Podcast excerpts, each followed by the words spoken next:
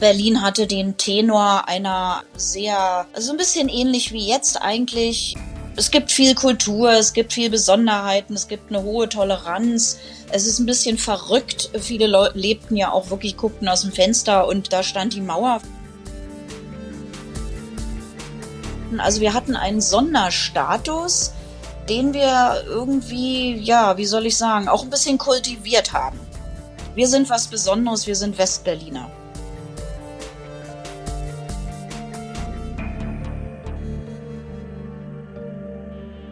Staatsbürgerkunde. Ein Podcast über das Leben in der DDR. Von Martin Fischer. Folge 93 Transit.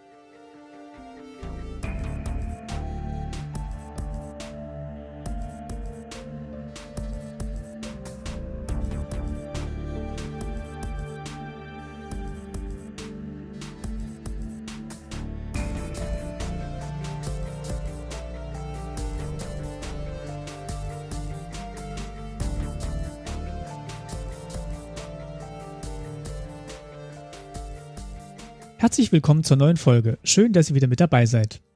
Vor wenigen Tagen haben wir 30 Jahre deutsche Einheit gefeiert. So wie im Großen zwei deutsche Staaten wieder eins wurden, passierte das auch mit den beiden Hälften einer Stadt, Berlin. Und für diese Folge möchte ich mit meiner Gästin erneut einen Außenblick auf die DDR wagen.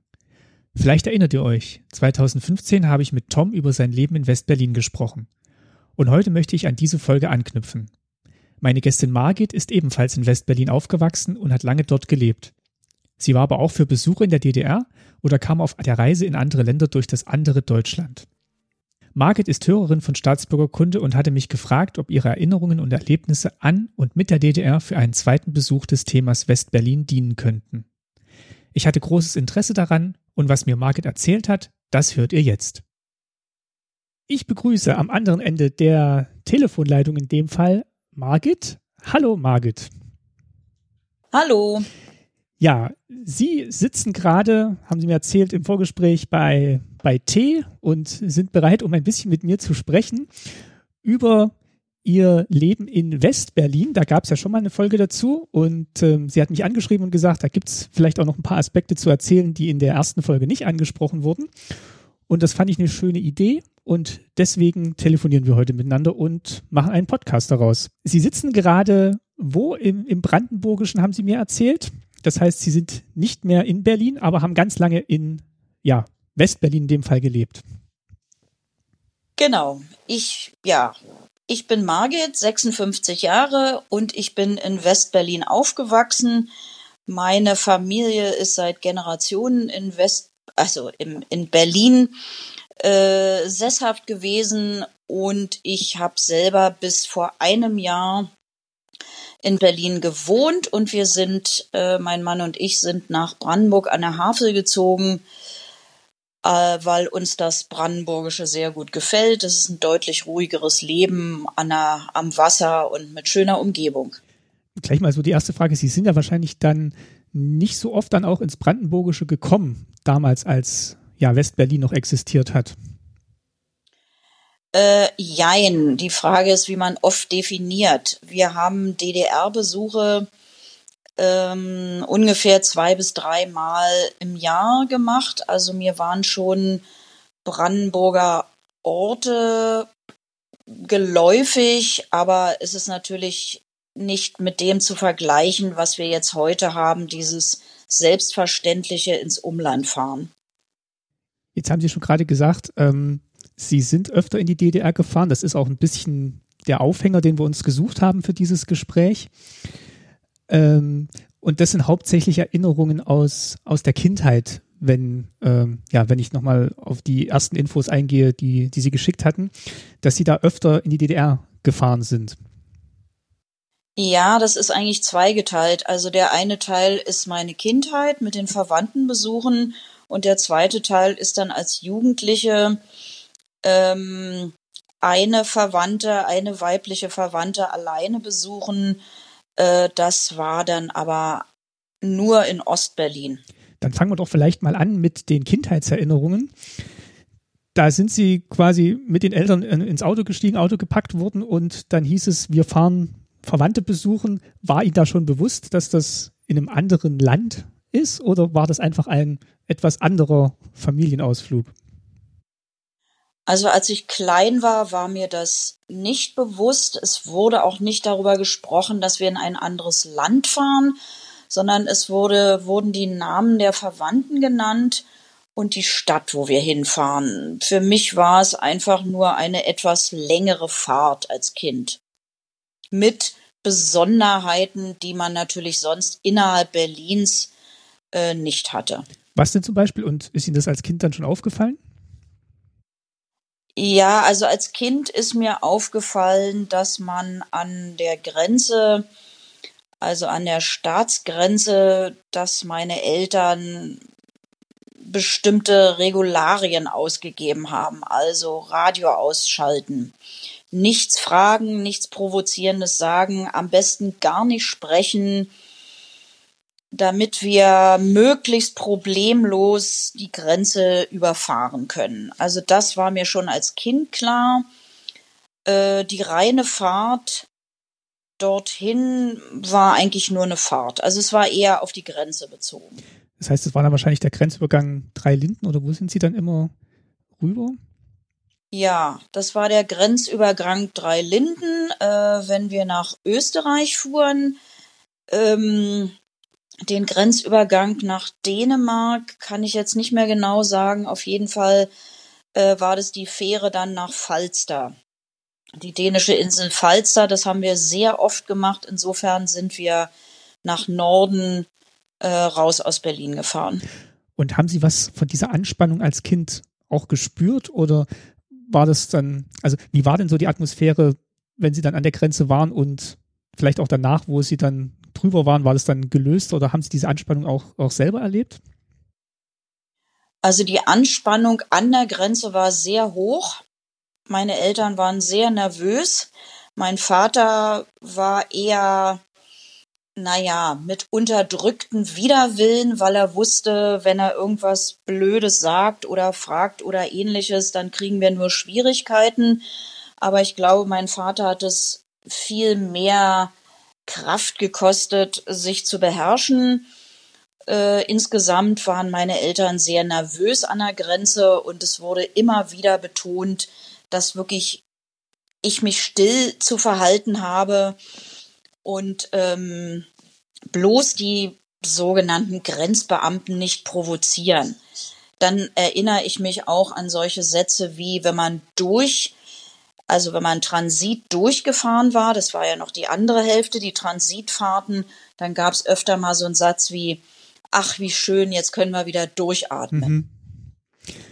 Und es ging ja dann, haben Sie gesagt, einmal nach Dänemark und nach Österreich, aber die Verwandten, die lebten dann in, ähm, ja, in der DDR auch. Genau, ja, die Verwandten lebten ähm, im Süden, äh, also äh, Richtung Ludwigsfelde, Zossen-Sieten und Neubrandenburg. Ähm, insofern waren das natürlich keine Transitfahrten, sondern äh, mit Einreisevisum. Und da war dann wahrscheinlich das Prozedere an der Grenze ähnlich. Und man hat dann vielleicht nicht ganz so tief durchgeatmet, weil man dann quasi äh, dann in die DDR gefahren ist. Genau, das äh, da hat man nicht ganz so tief durchgeatmet. Vor allen Dingen erinnere ich mich auch noch als Kind daran. Ähm, das waren ja noch die Anfangszeiten, bevor es das Transitabkommen gab, äh, dass die Wagen wirklich bis zum geht nicht mehr durchsucht wurden mit Koffer aufmachen und das ist natürlich besonders demütigend, wenn man äh, auf der Rückfahrt ist und dann Schmutzwäsche mit hat oder mhm. irgendwas. Mhm. Also es musste alles ausgepackt werden, teilweise die Rückbank ausgebaut. Ähm, was besonders schlimm war, wenn das gar nicht ging vom Hersteller des Autos aus. Also dann gab's richtig Ärger. Ähm, ja, dann natürlich dieses, äh, die Papiere auf so einem überdachten Transportband ähm, wurden e-, einem am Anfang eben, wenn man die Grenze erreicht hatte, abgenommen. Dann liefen die durch so ein überdachtes Transportband. Dann bekam man am anderen Ende von einem anderen äh, Beamten das, ähm, die Papiere wieder zurück. Ähm, das Verlassen der Transitstrecken war ja genauso verboten wie die Kontaktaufnahme mit DDR-Bürgern. Also das wussten wir natürlich, dass das gar nicht geht. Was wir, was aber erlaubt war, war, äh, das haben meine Eltern eigentlich immer gemacht, beim sogenannten Intertank Benzin zu tanken, äh, was dann dazu führte, dass mein Vater jedes Mal meckerte, das Benzin klingelt. Äh, das war ja dann, ich glaube, es ging um die Oktanzahl, also da bin ich mir jetzt nicht mehr so ganz sicher. Dann natürlich einkaufen im Intershop. Also da haben meine Eltern immer Zigaretten und Alkohol gekauft. Die waren ja dann deutlich günstiger für uns. Möglich gewesen wäre auch Essen in Gaststätten an den Transitstrecken. Das haben wir aber nie gemacht. Wir hatten immer Essen in Kühltaschen mit. Wir wussten auch, dass die ganze Strecke Stasi überwacht war. Und wir wussten auch, dass, also es gab ja die Tempo 100 äh, Auflage, also da waren sehr scharfe Kontrollen. Kann mich allerdings nicht erinnern, ob mein Vater da jemals erwischt wurde. Meine Mutter hatte keinen Führerschein zu der Zeit. Ähm, also da haben, hat sich mein Vater schon streng dran gehalten, denn dann wären wir sofort, hätten wir irgendwas bezahlen müssen. Das heißt, die ganzen ähm, ähm, Erlebnisse, also Einkaufen im Intershop und das Tanken, das passierte dann alles noch auf der Transitautobahn oder an den Ja, Transitautobahn-Haltestellen. Ja, genau. Auf der Fahrt Mhm, zu den Verwandten. Äh, nee, das passierte nur auf den Transitstrecken, wenn wir in den Ach, stimmt. Urlaub Stimmt, fuhren. natürlich. Also zu den Verwandten sind wir dann direkt gefahren. Und waren diese Aufenthalte dann zeitlich begrenzt? Also konnten Sie dann zwei Wochen bei den Verwandten verbringen oder war das dann, dass man dann über Nacht wieder zurück musste? Also ob wir das gedurft hätten, kann ich nicht beurteilen. Was wir gemacht haben, waren Tagesausflüge oder im Höchstfall eine Übernachtung. Ähm, ich kann aber nichts dazu sagen, welche Art von Visa meine Eltern da stellen mussten, wenn man jetzt mehrere Tage bleiben wollte. Aber das weiß ich, dass wir teilweise auch einmal übernachtet haben. Dann sind Sie also da angekommen ähm, und wie, wie haben Sie das denn als Kind wahrgenommen, ähm, die DDR? Also wenn Sie aus dem Auto ausgestiegen sind, sah das dann gleich anders aus und waren die Leute anders, die man dann wahrscheinlich auch nicht so oft gesehen hat? Also als Kind, glaube ich, habe ich das nicht wahrgenommen. Ich fand auf der einen Seite das ganz toll, diese viele Natur. Berlin hat ja die Vorzüge, sehr viel Wald und Wasser zu haben. Trotzdem war das natürlich nochmal ein Unterschied. Ähm, einfach so überall rumstromern zu können, in See springen zu können. Ähm, wir besuchten auch Leute mit einem äh, Holzhaus auf Stelzen im Wasser. Das war für mich als Kind ein ganz großes Abenteuer. Da sprangen wir also von dem, wie soll man es nennen, wie so eine Art terrassenartiger Umlauf des Hauses sprangen wir ins Wasser. Also das war für mich als Kind ganz toll und so ein Haus hatte ich ja auch nie gesehen in Berlin. Insofern, ja, das war so wie so ein kleines Hexenhäuschen für mich und da konnte man mit den zwei Kindern, die dort waren, sehr viel rumtoben und spielen.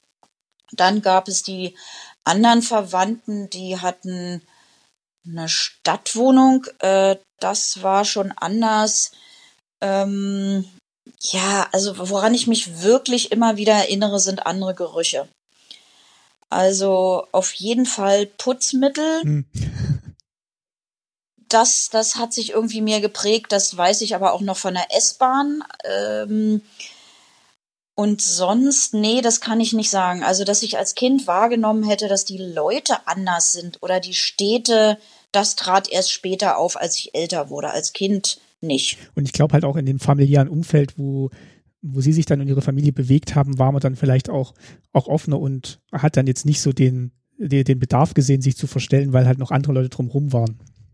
Auf jeden Fall. Also es war sehr gelöst. Woran ich mich erinnere, war, dass es immer wahnsinnig viel zu essen gab. Also meine, die Tante meiner Mutter zum Beispiel, die hatte eine, eine Datsche, also eine Gartenlaube, wo sie Spargel angebaut hat, wo sie freilaufende Hühner hatte und Gemüse und Obst. Also das war in einem unglaublichen Überfluss und wir fuhren auch, also ich kann mich an sehr viele Besuche erinnern, wo es dort Spargel gab. Und ich glaube, also im Nachhinein würde ich sagen, dass es sehr wichtig war, uns auch das gute und reichliche Essen zu präsentieren, weil ja einfach der Rest nicht so, Also weil, weil sonst nicht so viel da war. Also wollte man das sicherlich auch so durch das Essen und die Gastfreundschaft so ein bisschen kompensieren, dass man eben nicht viel kaufen konnte und dass anderweitiger Mangel herrschte. Das ist ein spannender Punkt, wollte ich jetzt gerade nochmal drauf kommen, tatsächlich, äh, wo ich es gehört habe, äh, dass, dass dieses, dass dieser Eindruck von einer Mangelgesellschaft halt auch in den Köpfen saß und dass man, dass man dann einerseits natürlich auch dann trotzdem jeden Tag zu essen hatte. Also das haben meine Eltern ja auch erzählt, dass also die Grundnahrungsmittel gab es halt immer.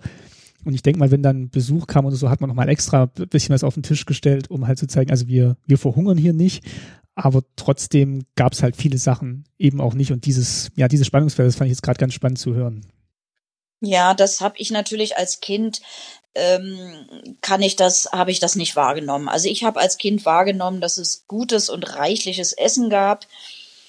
Ähm, wir haben ja auch äh, Pilze gesucht im Süden von Berlin. Das kannte ich überhaupt nicht. Wir haben Eier von freilaufenden Hühnern äh, gegessen zum Frühstück. Äh, ja, und, und also selbstgeschnittenen Spargel, das war für mich als Kind natürlich alles was Besonderes. Das kannte ich aus Berlin ja nicht. Das deckt sich auch so ein bisschen mit meinen Kindheitserinnerungen. Also ich habe ja auch nur die ersten zehn Jahre der DDR verlebt. Und ähm, ja, die Erinnerung, die man halt an die Kindheit hat, das ist dann halt auch so diese kleine, kleine Kinderwelt, wo dann halt viel Natur, viel Wald, viel mit Freunden spielen. Und ich glaube, da, da war das Umfeld in der DDR dann doch ein ganz, ganz gutes und so, so haben sie es ja auch wahrgenommen. Ja, so habe ich es wahrgenommen. Ähm, dazu muss ich aber sagen, also unvoreingenommen war weder meine Erziehung privat in der Familie noch in der Schule. Also es es war schon ein, ein sehr, sehr negatives Bild, was mir vermittelt wurde. Also die einmal das familiäre, dass man das also diesen anderen Staat extrem ablehnte in seiner Politik, in seiner Einschränkung, die Mauer, dass wir jetzt nun in Westberlin eben gänzlich ummauert waren, dass wir also wie wir ja als Westdeutsche oder Westberliner sagten, Zwangsumtausch leisten mussten und mit dem Geld ja eigentlich nichts anfangen konnten. Das haben wir dann äh, also eigentlich immer unserer Verwandtschaft gegeben. Äh, also diese Dinge, die uns einschränkten und die die Menschen drüben einschränkten, das wurde also alles extrem negativ bewertet und äh, ja auch abfällig beschrieben, dass man eben die Verwandten besucht, weil sie Verwandte sind und äh, meine Eltern hatten auch äh, Freunde in Dresden. Also das war schon sehr wichtig, diesen menschlichen Kontakt zu halten und das wollte man unbedingt. Aber dass man eben diese ganzen Mühen auf sich nehmen musste und dass man dazu in ein Land reisen musste, was man eigentlich gänzlich von der Politik her ablehnte. Das wurde mir in der Familie stark vermittelt und genauso in der Schule auch. Also ich habe ein extrem negatives Bild in der Schule vermittelt bekommen von der DDR, ähm, sagen wir mal insgesamt sowieso, dass wir der sogenannte überlegene deutsche Staat sind, wo vermeintlich alles gut oder viel besser ist und dass der andere Staat eben der schlechtere ist mit Repressalien und Richtung Diktatur und solche Dinge. Also wenn ich mal so kurze Zitate geben darf. Also wir hatten äh, in Erdkunde, also es gab in, in Geschichte und ähm, sogenannter politischer Weltkunde hieß es bei uns, äh, gab es den Rahmenplan auch DDR oder äh, die, wie es damals bezeichnet wurde, Ostblockstaaten durchzunehmen. Und da bekamen wir also Sätze zu hören, die ich jetzt im Nachhinein natürlich sehr schlimm finde. Also in Erdkunde wurde gesagt, ja, wir haben jetzt im Rahmenplan die, den, den Ostblock, aber also ich weiß gar nicht, was ich mit ihnen da machen soll, außer Umweltverschmutzung und verfallenen Häusern ist da eigentlich nix. Und äh, so über die Städte, na ja, da kann man ja mal ein bisschen sprechen. Also das war so der Grundtenor in Erdkunde und in politischer Weltkunde. Also das äh, war ein Fach, was die moderne Politik oder sagen wir mal die Politik seit dem Zweiten Weltkrieg behandelte. Da hatten wir eine Lehrerin später, die war aus der DDR selber geflüchtet, war infolgedessen aufgrund ihrer Erlebnisse auch, was ja verständlich ist, aber sie war eben sehr negativ eingestellt. Und wir hatten dann im Rahmenplan äh, den Verfassungsvergleich, also das Grundgesetz mit der DDR-Verfassung. Und das war auch aus meiner Erinnerung als Jugendlicher heraus auf dem Gymnasium sehr, sehr negativ. Hinzu kam noch, dass ich auf einem Gymnasium war, was extrem konservativ war. Also wir hatten teilweise noch ähm, Altnazis als Lehrer. Einer ist sogar suspendiert worden wegen seiner Sprüche und seiner Verhaltensweisen. Das heißt, alles, was in Richtung Sozialismus ging, war also schlecht und böse und minderwertig, so dass das also auch die Grundhaltung äh, auf dem Gymnasium geprägt hat. An der Grundschule kann ich mich nicht mehr erinnern, ob da überhaupt über die DDR gesprochen wurde. Aber so zusammenfassend kann man sagen, die Erziehung privat und in der Schule, da war ich sehr negativ geprägt. Und da muss ich auch sagen, also es hat irgendwo auch gewirkt. Denn als ich Jugendliche war, hatte ich nicht das Bedürfnis jetzt, wie vielleicht andere, ach, ich fahre da mal hin, ich kann ja ein Tagesvisum oder ein Einreisevisum beantragen und ich erkunde mal dieses andere Deutschland das, da hatte ich überhaupt kein Interesse, weil ich einfach geprägt war von dieser Grundhaltung. Das eigentlich auch, ja, schlimm zu hören eigentlich, weil einerseits war ja diese Teilung da noch gar nicht so lange vollzogen und ähm, es klingt jetzt auch so, als ob jetzt sowohl familiär als auch schulisch wenig Hoffnung bestand, dass das dann irgendwann auch wieder zu einem, zu einem Land zusammenkommt und man sagt, okay, wie, wahrscheinlich hat jede Familie entfernt vielleicht auch nur Verwandte drüben und ähm, man braucht ja zumindest mal so diese Perspektive, dass das vielleicht auch wieder mal zusammenkommen kann, aber man hat sich dann eigentlich sehr schnell, wie es jetzt klang, mit der Situation abgefunden und dann so ein bisschen, war wahrscheinlich von Ostseite jetzt auch nicht anders, so ein bisschen von oben herab auf den anderen Teil geschaut. Ja, also ich habe in, in meiner Kindheit und Jugend nie das Gefühl gehabt, also weder ich selbst noch die Menschen um mich rum, dass es da irgendeine Art von Hoffnung der Zusammenführung gab, sondern das waren zwei Staaten mit zwei verschiedenen Systemen und der Westen guckte auf den Osten herab. Aber ich erlebte auch äh, in der DDR, wir waren auch bei äh, dem Cousin meiner Mutter, ich muss zu meiner Schande gestehen, dass ich nicht mehr weiß, in welcher Stadt es war. Ähm, den haben wir ab und zu besucht und der gehörte zu den Menschen, die ziemlich viele Pri Privilegien hatten, weil er nämlich einen Handwerksberuf hatte. Und er erzählte damals schon, er lässt sich mit äh, sogenannten blauen Kacheln bezahlen. Also das war unser 100 Markschein, 100 ähm, D-Markschein. Und das war klar, wenn er sich also mit D-Mark in seiner Privatzeit für handwerkliche Leistung bezahlen äh, lässt, aufgrund des Mangels an Handwerkern und äh, Material wahrscheinlich auch, dann konnte er sich sehr, sehr viel leisten. Also der hatte ein Haus, der hatte ein Auto, Essen sowieso im Überfluss, der hatte eigentlich alles, was man sich vorstellen konnte und äh, bezahlte das eben in, in, in D-Mark. Und der hat öfter schon mal auch abfällig über unser System gesprochen. Also so, naja, ähm, weiß ich nicht, also das klang so ein bisschen wie, wie, wie Fernsehen oder Propaganda beeinflusst, dass ja bei uns auch nicht alles Gold ist und die Arbeitslosenzahlen und ja, also so an Details erinnere ich mich nicht, aber da gab es schon auch negative Bemerkung. Also man merkte es Leuten an, wie weit sie im System verankert waren an den Bemerkungen, die, die sie machten, weil es wurde schon recht offen bei den Besuchen auch über Politik gesprochen und je nachdem, wie die Reaktionen oder die Ansichten der DDR-Verwandten oder Freunde waren, merkte man schon, wie verankert sie in dem System waren. Also eine, eine gewisse Verachtung, muss ich sagen, kam von beiden Seiten. Genau, das hatte ich, das hatte ich jetzt auch gerade so ein bisschen rausgehört, also hauptsächlich auch durch diese schulische Geschichte, die Sie erzählt haben. Und ähm, wahrscheinlich gab es dann auch familiär auch keine kein Bestreben, da irgendwie in den anderen Teil des Landes überzusiedeln oder zu wechseln. Ähm, also ich denke mal vom Westen wahrscheinlich eh nicht. Und vom Osten war es vielleicht dann auch zu früh oder war vielleicht auch gar keine Option oder nicht gewollt. Das, das kann ich jetzt nicht einschätzen. Aber da, da haben sich ja dann auch wirklich viele ja dann auch so ein bisschen eingerichtet in der DDR. Und ähm, man hat dann eigentlich gedacht, dass das bleibt dann auch sehr, sehr lange erstmal so.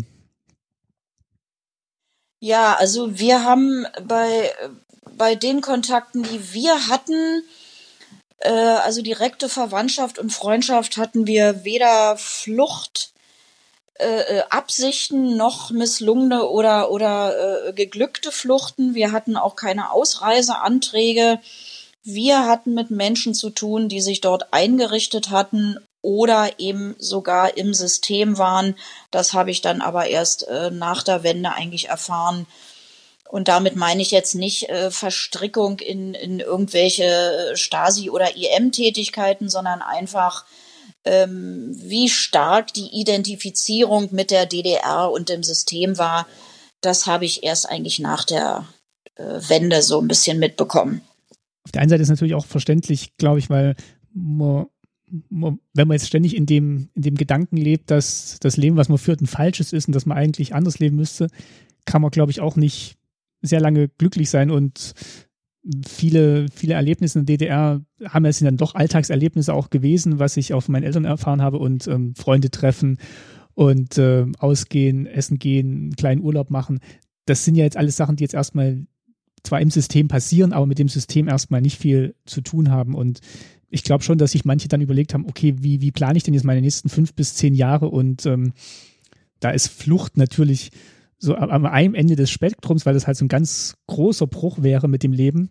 Und das andere ist dann halt ähm, Arrangement mit dem System. Und dazwischen gab es bestimmt ganz viele Abstufungen, wo Leute gesagt haben, okay, ich muss jetzt gucken, wie ich das Beste hier für mich und vielleicht auch für meine Kinder draus mache. Das denke ich auch. Und äh, sicherlich waren auch die Konsequenzen bekannt. Also die Freunde meiner Eltern zum Beispiel, für die war es sehr schwer. Die waren kirchlich orientiert beziehungsweise in der Kirche und äh, der Sohn durfte also nicht studieren. Solche Konsequenzen dann und sicherlich auch Alltagsprobleme, die man durch Kirchenzugehörigkeit hatte. Und dann hatte eine Freundin meiner Großmutter, die wiederum hatte Freunde, die hatten eine Flucht versucht und die saßen in Bautzen. Also ich denke schon, dass solche Sachen auch bekannt waren und natürlich unfassbare Konsequenzen für die Familie, für die Freunde äh, und so weiter waren. Also da, da musste man ja schon sehr, sehr mutig und oder verzweifelt sein, um das überhaupt in Erwägung zu ziehen. Ich erlebte eigentlich eher die Kontakte, die wir haben, als ins Privatleben zurückgezogen. Man versuchte sich in seiner kleinen Welt äh, das bestmögliche Leben zu gestalten und sich weitestgehend, soweit es möglich war, fernzuhalten von den politischen äh, Auflagen oder Meinungen oder was auch immer. Man machte das mit, was man, wo man sich gezwungen sah und ansonsten versuchte man privat das Bestmögliche rauszuholen. Ihre Familie in West-Berlin hat wahrscheinlich auch nicht daran gedacht, ähm, in den, nach, nach Westdeutschland umzusiedeln, weil wahrscheinlich man dann doch auch an dem Ort, wo man gelebt hat, so ein bisschen verwurzelt und verhaftet war. Nee, da äh, hätte es, also nee, also erstens hatten wir da gar keine Verwandten oder Freunde. Zweitens ähm, waren, und das kann ich mal so ein bisschen vielleicht verallgemeinern aus meiner Sicht heraus, es gab einen gewissen Westberliner Stolz. Also ähm, wir, war, wir empfanden uns als äh, sozusagen, also wir waren eingekesselt von der Mauer, wir hatten einen Inselstatus, wir waren am dichtesten dran am DDR-Leben, so empfanden wir uns. Ähm, das habe ich dann später auch an, an Kontakten in Westdeutschland erlebt. Also wir hatten, glaube ich, die, die größtmögliche äh, Berührungspunkte. Also alleine durch, sagen wir mal, jetzt hier den Grenzübergang S-Bahnhof Friedrichstraße und Drei Linden, ähm, ja, dass es eben leicht war, relativ leicht war für uns nach Ostberlin zu kommen. Dann natürlich die Alliierten in, in Westberlin. Wir hatten also sehr viel Berührungspunkte und das machte uns irgendwo ein bisschen stolz. Ähm, Im Nachhinein klingt es vielleicht ein bisschen albern, aber wir halten das aus. Also äh, wir gehen hier nicht weg, sondern wir, wir finden Berlin toll und wir haben ja auch Privilegien. Also wir hatten ja keine Polizeistunde in Berlin. Mm, wir haben die sogenannte Berlin-Zulage bekommen, also wie so eine Art Erschwernis zum Gehalt. Das war nicht ganz unerheblich, das war ja prozentual. Ähm, Berlin hatte den Tenor einer, einer sehr, also ein bisschen ähnlich wie jetzt eigentlich. Ja, es ist irgendwie es gibt viel Kultur, es gibt viel Besonderheiten, es gibt eine hohe Toleranz. Es ist ein bisschen verrückt. Viele Leute lebten ja auch wirklich, guckten aus dem Fenster und äh, da stand die Mauer vor, vor ihrem Fenster. Ähm, dann hatten wir eben, äh, dass es keine, dass die Militärpflicht nicht erlaubt war. Das heißt, junge Männer zogen nach West-Berlin, weil sie äh, äh, keine Bundeswehr wollten. Also wir hatten einen Sonderstatus den wir irgendwie, ja, wie soll ich sagen, auch ein bisschen kultiviert haben. Wir sind was Besonderes, wir sind Westberliner. Und dieser, dieser Ausspruch, die, die ganze Welt schaut auf diese Stadt, ähm, hat wahrscheinlich mehr als einmal gestimmt und das färbt sich bestimmt auch auf die, auf die Bewohnerinnen und Bewohner ab. Auf jeden Fall. Also ich denke schon, dass das in, dass das gesamte Bild dahin ging und wir haben ja, wir haben ja dann auch so solche Touristenbesuche gehabt. Das wussten wir ja auch, dass da äh, da waren ja solche Holzgestelle an der Mauer und dann kam da eine Klassenfahrt oder so Rentnergruppen, die kletterten dann da rauf mit so Führung und guckten dann rüber. Also so ein bisschen, lasst uns doch mal die Affen im Zoo angucken. Hm, wenn man das gesehen hat, ja, so, da erinnert es tatsächlich dran. Ja, also das waren schon alles Situationen, die es natürlich in keiner anderen Stadt gab. Also man, man, ich kann im Nachhinein schon bestätigen, Berlin war eine besondere Stadt. Ähm, aber äh, dass man sich ein bisschen was drauf eingebildet hat, na ja, also im Nachhinein habe ich dann auch erfahren, ähm, dass man in Westdeutschland oft gedacht hat, wieso kriegen die eigentlich eine Berlin-Zulage? Wieso muss da eigentlich keiner zur Bundeswehr? Ähm, warum finden die sich eigentlich so toll? Äh, also es wurde so ein bisschen mit, wie soll ich sagen, also vielleicht so ein bisschen auch mit Richtung Bequemlichkeit äh, äh, assoziiert. Auf der anderen Seite muss man sagen, also später als ähm, junge Frau oder als als ja als äh, Ende der Schulzeit, als ich dann auch mal äh, öfter in Westdeutschland war, war ich vollkommen verblüfft über die Unwissenheit über den Berliner Status. Also das ist eine ähnliche Situation wie heute. Westberlin oder heute Berlin ist wahnsinnig weit weg gewesen, gedanklich. Und man hätte ja durch diese verhasste DDR durchfahren sollen. Und dann war oft der Satz, was soll ich denn da? Also es war gar kein Interesse. Mensch, ich muss doch auch einmal in meinem Leben in Berlin gewesen sein. Da gibt's doch Kultur und das hat eine wahnsinnig lange Geschichte, diese Stadt. Und es ist eigentlich total aufregend, sondern eher, also wenn man nicht im Rahmen einer Klassenreise oder Verwandtenbesuche ähm, nach Berlin kam, dann war eher die Einstellung, ach Gott, das ist ja so weit im Osten. Was soll ich denn da? Und da passierte ja auch nichts, ähm, sag mal, dahingehend, weil die, die Politik wurde in Bonn gemacht. Und es war, war jetzt auch nicht Hauptstadt, wie jetzt aus DDR-Sicht, wo, wo Ostberlin halt auch die Hauptstadt der DDR war, sondern Berlin war halt diese, diese Insel, die dann irgendwo in, innerhalb der DDR äh, äh, war und ja, kam eigentlich so gar nicht, gar nicht vor im Bewusstsein wahrscheinlich, wie Sie es gerade gesagt haben. Ja, also ich glaube, die Bedeutung war irgendwie auch nicht da. Also heute ist es ja wirklich, hat es ja eine andere Bedeutung als Hauptstadt und natürlich auch extrem quirlige, kulturelle und szenemäßige Stadt. Das war ja damals irgendwie nur so für Leute, die dann hier lebten und sagten, wow, hier ist ja echt was los. Wir waren also ich, ich habe so das Gefühl, als ob wir wie so ein Blinddarm wahrgenommen wurden. So ein Wurmfortsatz, der eigentlich als Bollwerk gegen die DDR gehalten wurde, aber ja, als, als interessante Stadt, nee, naja, muss nicht sein. Haben Sie denn als junge Frau da auch so ein so Unterschied in der Mentalität festgestellt zu ähm, ja, jungen Menschen, jungen Erwachsenen in West-Berlin und Gleichaltrigen in Westdeutschland? Dass, dass wir gesagt haben, oh, die sind dann doch ein bisschen, weiß nicht, politischer, ein bisschen aufgeschlossener, die sind vielleicht auch ein bisschen mh, mm, moderner in West-Berlin, was jetzt äh, ja auch so die Beschäftigung mit, mit dem Status anbelangt? Also ich denke mal, das wenige, was ich mich da noch so erinnern kann, auf jeden Fall politischer.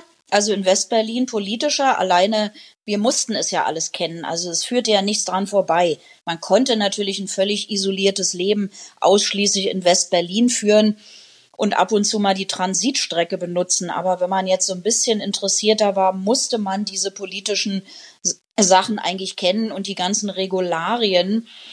Ähm, und damit sicherlich auch ein bisschen mehr so von der Geschichte. Also den Eindruck hatte ich schon.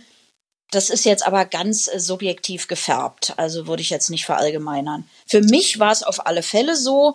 Ich fühlte mich damals schon sehr politisch. Mich interessierte das auch alles brennend. Auch wenn ich ja nun zu meiner Schande gestehen muss, dass ich eben auch diese, diese Haltung hatte, dass da drüben ist alles Mist aber es interessierte mich politisch und historisch sehr und in der Schule eben auch. Jetzt hatten Sie am Anfang schon angedeutet, nach diesen Kindheitsausflügen sind Sie auch tatsächlich dann als junge Frau auch nochmal äh, aus Westberlin rausgefahren. Äh, Ging es da auch nochmal in die DDR rein oder war das dann hauptsächlich Richtung Westdeutschland? Also ich erinnere mich nur an ein einziges Erlebnis mit zwei Schulfreunden. Ähm, der eine Schulfreund hatte gesagt, wollen wir nicht mal nach Potsdam fahren? Und selbst über Potsdam, was ja wirklich von Berlin aus heute im Nu erreichbar ist, hatten wir relativ wenig Kenntnisse. Und für mich oder für uns drei war das eigentlich ein abenteuerlicher Vorschlag. Wir hatten es allerdings sehr schlecht vorbereitet, sowohl kulturell als auch kulinarisch oder von, von Museen her. Äh, es war auch sehr, sehr kalt. Also es muss irgendwie, weiß ich nicht, November, Dezember, Februar sowas gewesen sein. Das weiß ich nicht mehr genau. Wir kamen also weder in irgendein Museum rein, noch bekamen wir etwas zu essen. Wir hatten nichts vorbereitet. Ich weiß nicht, ob wir es hätten vorbereiten können. Also wir kannten ja auch niemanden in Potsdam. Äh, ich weiß noch, dass wir ähm, am Brandenburger Tor in Potsdam versuchten, in dieses Restaurant Gastmahl des Meeres zu kommen. Vielleicht hätte sich ein DDR-Bewohner totgelacht über unseren Wunsch. Ich weiß nicht, wie privilegiert man da sein musste, um dort sitzen zu dürfen. Also ich habe ja in anderen Podcasts von mit ihren Eltern zusammen auch über Restaurantbesuche und wie schwierig das war und wie wie lange man oft vorbuchen musste. Das kann ich jetzt nicht beurteilen, ob wir das überhaupt hätten vorbuchen können. Auf jeden Fall, wir, wir kamen nicht rein. Und das war also alles, das habe ich also auch nochmal als negativ empfunden. Ähm, die ganze Anfahrt war sehr, also aus meiner Erinnerung her sehr lang. Wir konnten ja nicht jetzt auf direkten Weg mit der S-Bahn über Wannsee nach Potsdam fahren, sondern es war alles schrecklich umständlich irgendwie außenrum. Das weiß ich aber leider nicht mehr im Detail. Also ich empfand es als sehr lange Anfahrt. Und naja, also wenn man Hunger und Durst hat den ganzen Tag, ist ja auch nicht besonders schön. Vielleicht haben wir irgendeinen Imbiss gefunden, das weiß ich nicht mehr. Naja, und dass wir in die Museen nicht reinkamen, woran das lag, weiß ich auch nicht. Ich weiß aber auf der anderen Seite, ich war sehr beeindruckt. Also Sanssouci und wir sind da sehr viel rumgelaufen, also auch von außen, auch wenn es jetzt nicht so schön erstrahlt ist wie heute, aber das hat mich schon damals beeindruckt, welche kulturellen Schätze dort sind. Sie hatten am Anfang auch nochmal gesagt, Sie äh, hatten dann auch Kontakt zu ja auch einer, einer jüngeren Verwandten, also einer Gleichaltrigen vielleicht auch ähm, so ein bisschen, ähm, wo Sie dann auch nochmal in den Osten gekommen sind. Genau, also das war, ähm, also ich bez wir bezeichneten sie immer als Großcousine. Es ist so eine Verwandtschaft um drei Ecken die war ähm, so ja gleichaltrig. Das war eigentlich, ich empfand es als intensive Kinderfreundschaft. Also wir haben uns immer äh, sowohl in der Wohnung äh, ihrer Eltern, sie hat auch einen Bruder, als auch in diesem schon erwähnten Holzhaus auf Stelzen an dem See getroffen. Wir haben also extrem viel gespielt als Kinder und wir haben uns Briefe geschickt. Und diese Briefe habe ich heute alle noch. Also die Briefe sind von Kindertagen über die Pubertät bis zum Erwachsenenalter. Die sind also, finde ich, auch eine ganz tolle historische äh, ein historischer Beleg, was so passiert ist. Also ich habe natürlich meine Briefe nicht mehr, aber ihre Briefe, die wahrscheinlich auch ein bisschen eingeschränkt waren, sie konnte sicherlich nicht alles schreiben, aber wie eben Kinder so schreiben, ich habe dies gemacht, ich habe das gemacht, ich bin mit Mutti und Vati da und da gewesen, in der Schule habe ich so und so eine Arbeit geschrieben und die und die Note bekommen und dann so die ersten, ich habe einen Freund oder ich bin verliebt. Also es sind schon ganz tolle Briefe, das ist ein ganz großer Stapel. Ja, kleines Zeitdokument. Das ist auf jeden Fall ein Zeitdokument, deswegen hebe ich das sowieso auf und auch so die alten DDR-Briefmarken und das DDR-Briefpapier. Also ich finde es ganz toll. Und ja, und als wir dann älter wurden, beschlossen wir uns, uns in Ostberlin zu treffen. Und da habe ich dann also mehrere Tagesbesuche gemacht. Und ähm, ja, da musste ich dann also immer ein Tagesvisum äh, beantragen. Das war, da gab es mehrere Stellen in Westberlin, wo man das machen konnte. Ich machte das immer in Berlin-Steglitz. Das war so, musste man in den Keller gehen und dann saß man äh, gegenüber äh, von lauter solchen uniformierten Beamten und die guckten auch immer furchtbar streng. Ja, und dann bekam man nach einer gewissen Zeit, wenn man diesen Antrag gestellt hatte, bekam man dann das Tagesvisum. Man musste den Grund angeben, warum man nach Ostberlin wollte. Und ich schrieb einfach immer Tourist rein. Da gab es also die wenigsten Nachfragen. Und äh, ja, dann musste noch äh, deklariert werden, welche, ob ich mitgeführte Devisen habe und Gegenstände. Also ich brachte dann auch immer Geschenke mit. Ja, und die Geschenke, die habe ich dann immer so auf unsere Altersgruppe natürlich. Äh, also das waren jetzt nur meine Geschenke, nicht die Eltern meiner Eltern, äh, Entschuldigung, nicht die Geschenke meiner Eltern, so dass das dann immer sowas war wie Schminke und äh, schöne Seidenstrümpfe oder also Perlonstrümpfe naja, was junge Mädchen eben so toll finden. Ja, und ich bekam im Gegenzug, bekam ich auch immer was. Das fand ich toll. Das war zum Beispiel ein Grund, warum ich, also ich kannte niemanden in meinem Alter in Westberlin, der Ostberliner oder DDR-Musikgruppen Schallplatten hatte. So dass ich also auch Pudis und Karat und City kannte. Mhm. Ich hatte da also mehrere Schallplatten geschenkt bekommen und ich hörte die auch mit Leidenschaft, mache ich übrigens heute immer noch. Ähm, das war schon eine Kuriosität, die kein anderer, also aus meinem Freundeskreis, äh, kein anderer hatte diese Platten und wollte die hören. Ja, ich fand das also toll. Und äh, dann erinnere ich mich auch, dass wir ab und zu im Zentrumskaufhaus am Alexanderplatz waren. Und das Skurrile daran war, dass es natürlich was ich jetzt im Nachhinein war, was mir klar war, die Versorgungslage in Ostberlin, die war natürlich eine deutlich bessere als im, äh, im Rest der DDR. Schon aufgrund sicherlich der Touristen, äh, die dorthin kamen, wollte man sicherlich irgendwie so ein gewisses Aushängeschild haben, sodass wahrscheinlich die DDR-Bürger, die dort was einkaufen wollten, das ganz toll fanden.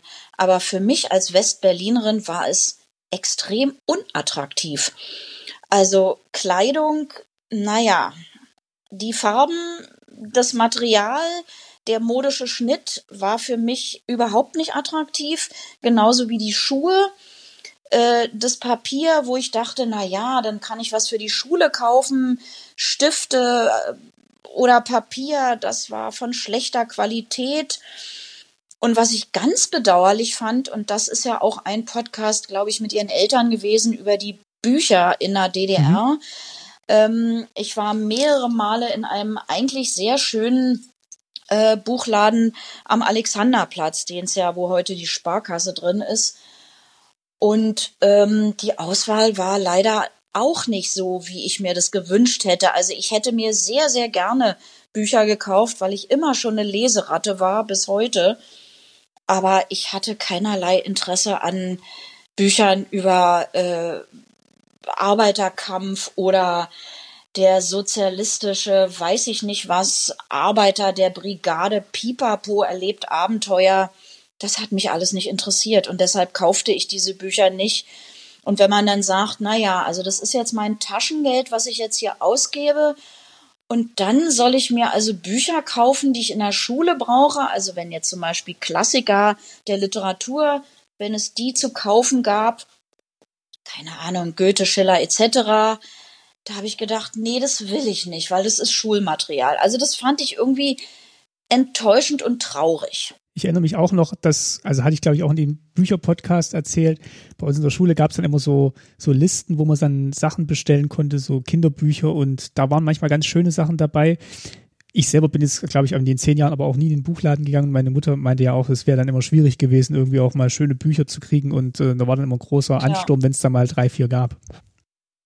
Ja, und das ist natürlich für Touristen noch schwieriger gewesen, weil sie ja gut, ich hätte natürlich bestellen können und wäre nach einem halben Jahr wieder hingefahren, aber erstens wusste ich von dieser Option überhaupt nichts, das hat einem ja auch keiner gesagt.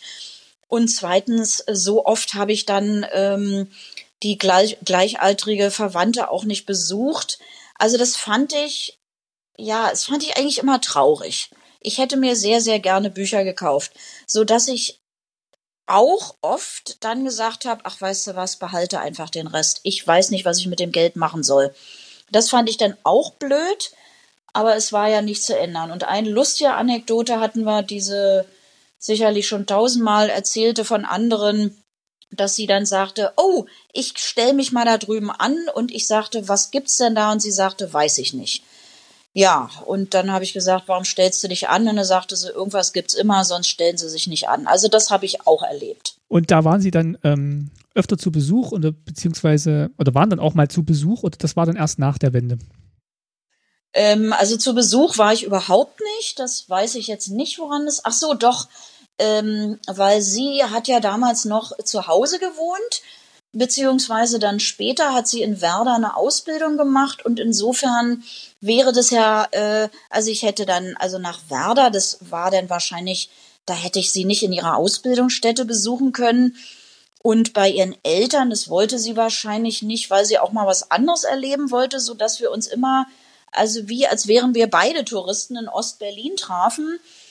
Ähm, ja, und dann haben wir da also ich weiß gar nicht, was wir gemacht haben, ich kann es nicht sagen, spazieren gehen, unterhalten, an einem Imbiss was kaufen. Also ich erinnere mich an einen Imbiss, das war auch total skurril am Alexanderplatz. Da sagte sie, ähm, hast du Hunger? Ja, na dann gehen wir da drüben mal zu dem Imbiss. Und dann standen wir in einer längeren Schlange an. Und dann sagte ich, was gibt's denn da? Und da sagte sie Kettwurst. Und da habe ich gesagt, was ist das denn? Das ist Wurst mit Ketchup. Aber das, wir dürfen bei uns nicht Currywurst sagen.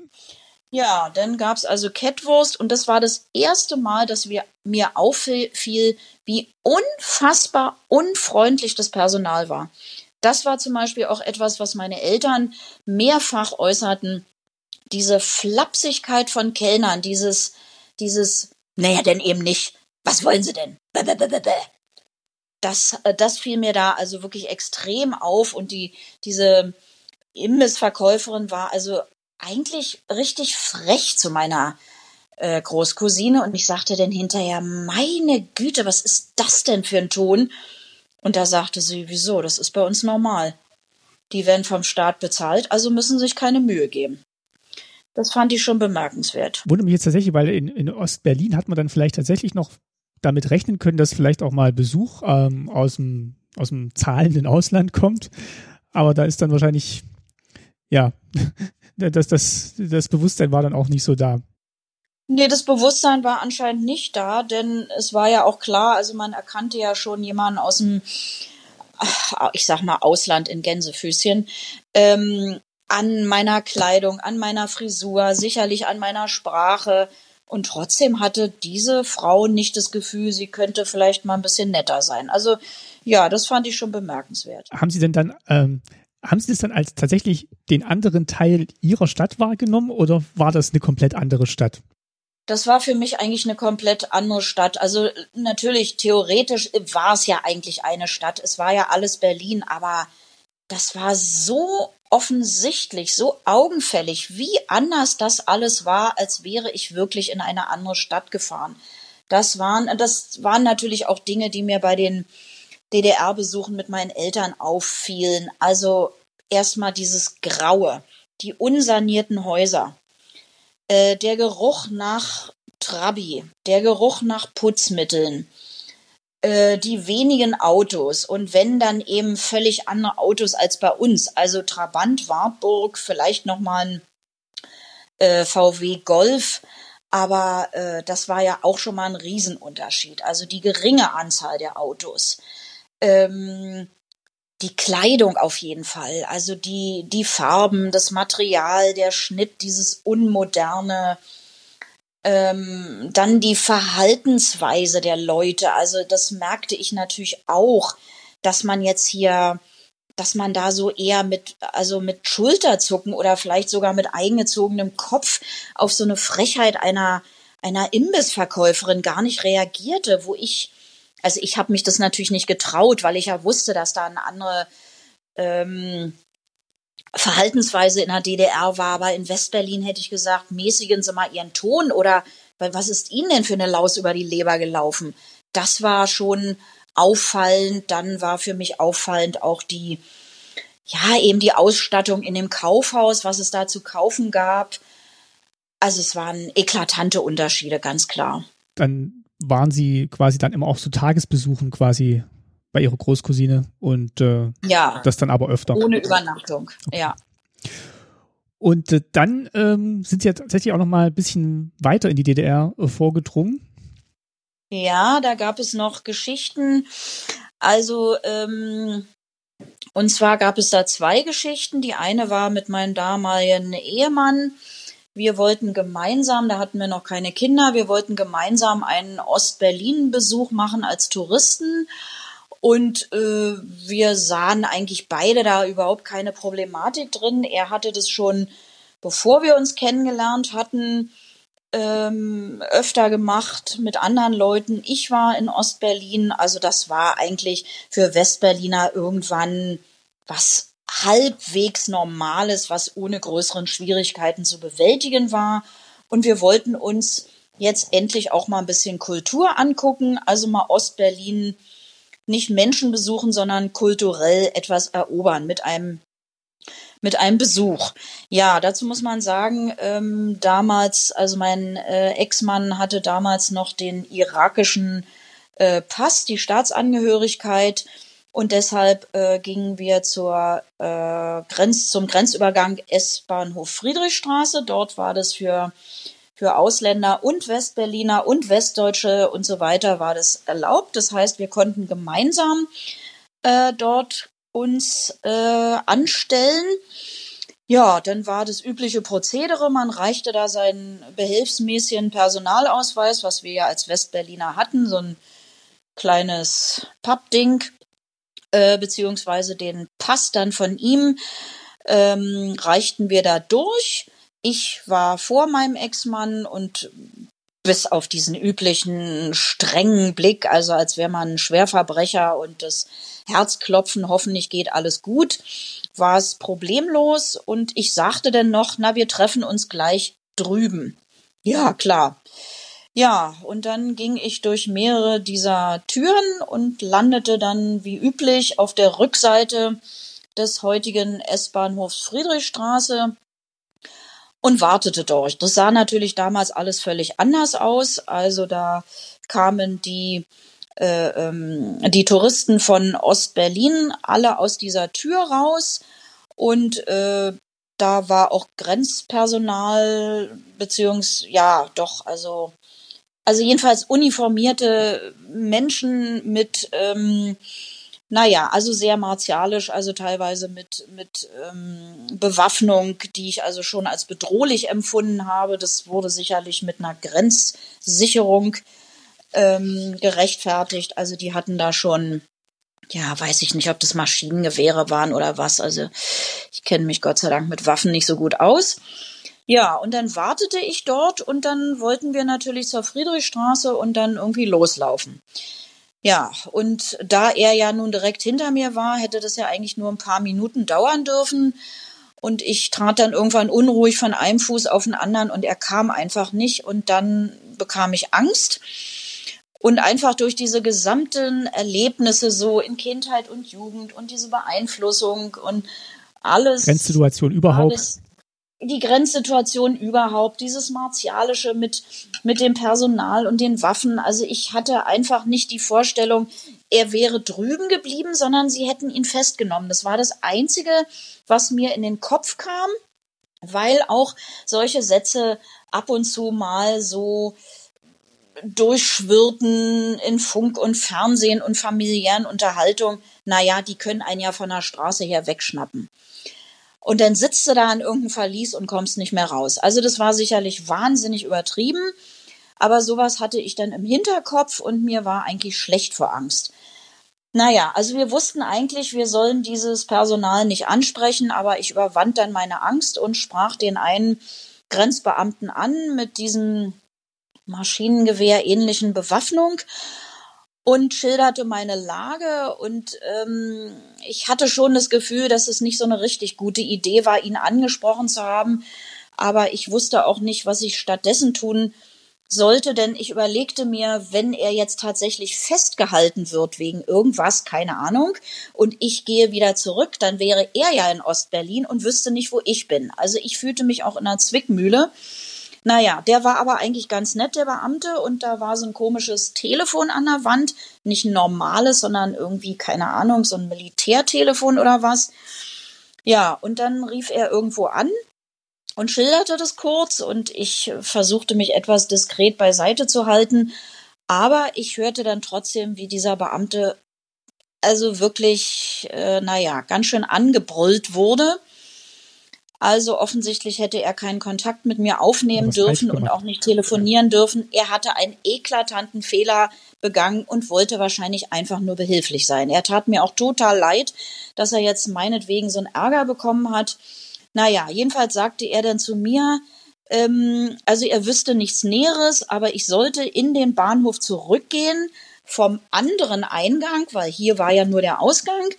Ähm, und dann sollte ich mal, äh, also so wie, wie DDR-Bürger in den Bahnhof gehen und sollte am Fahrkartenschalter äh, einen Beamten ansprechen. Mehr könne er mir nicht sagen.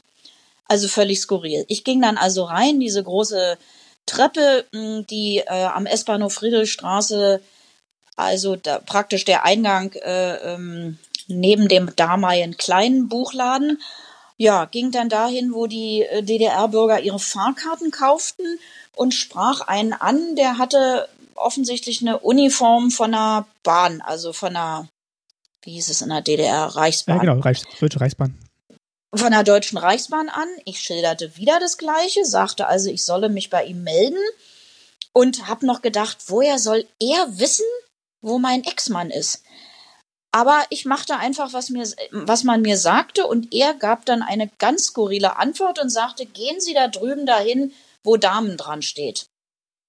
Und das war, also ich erinnere mich noch, dass es in der Friedrichstraße solche hellblauen Fliesen gab.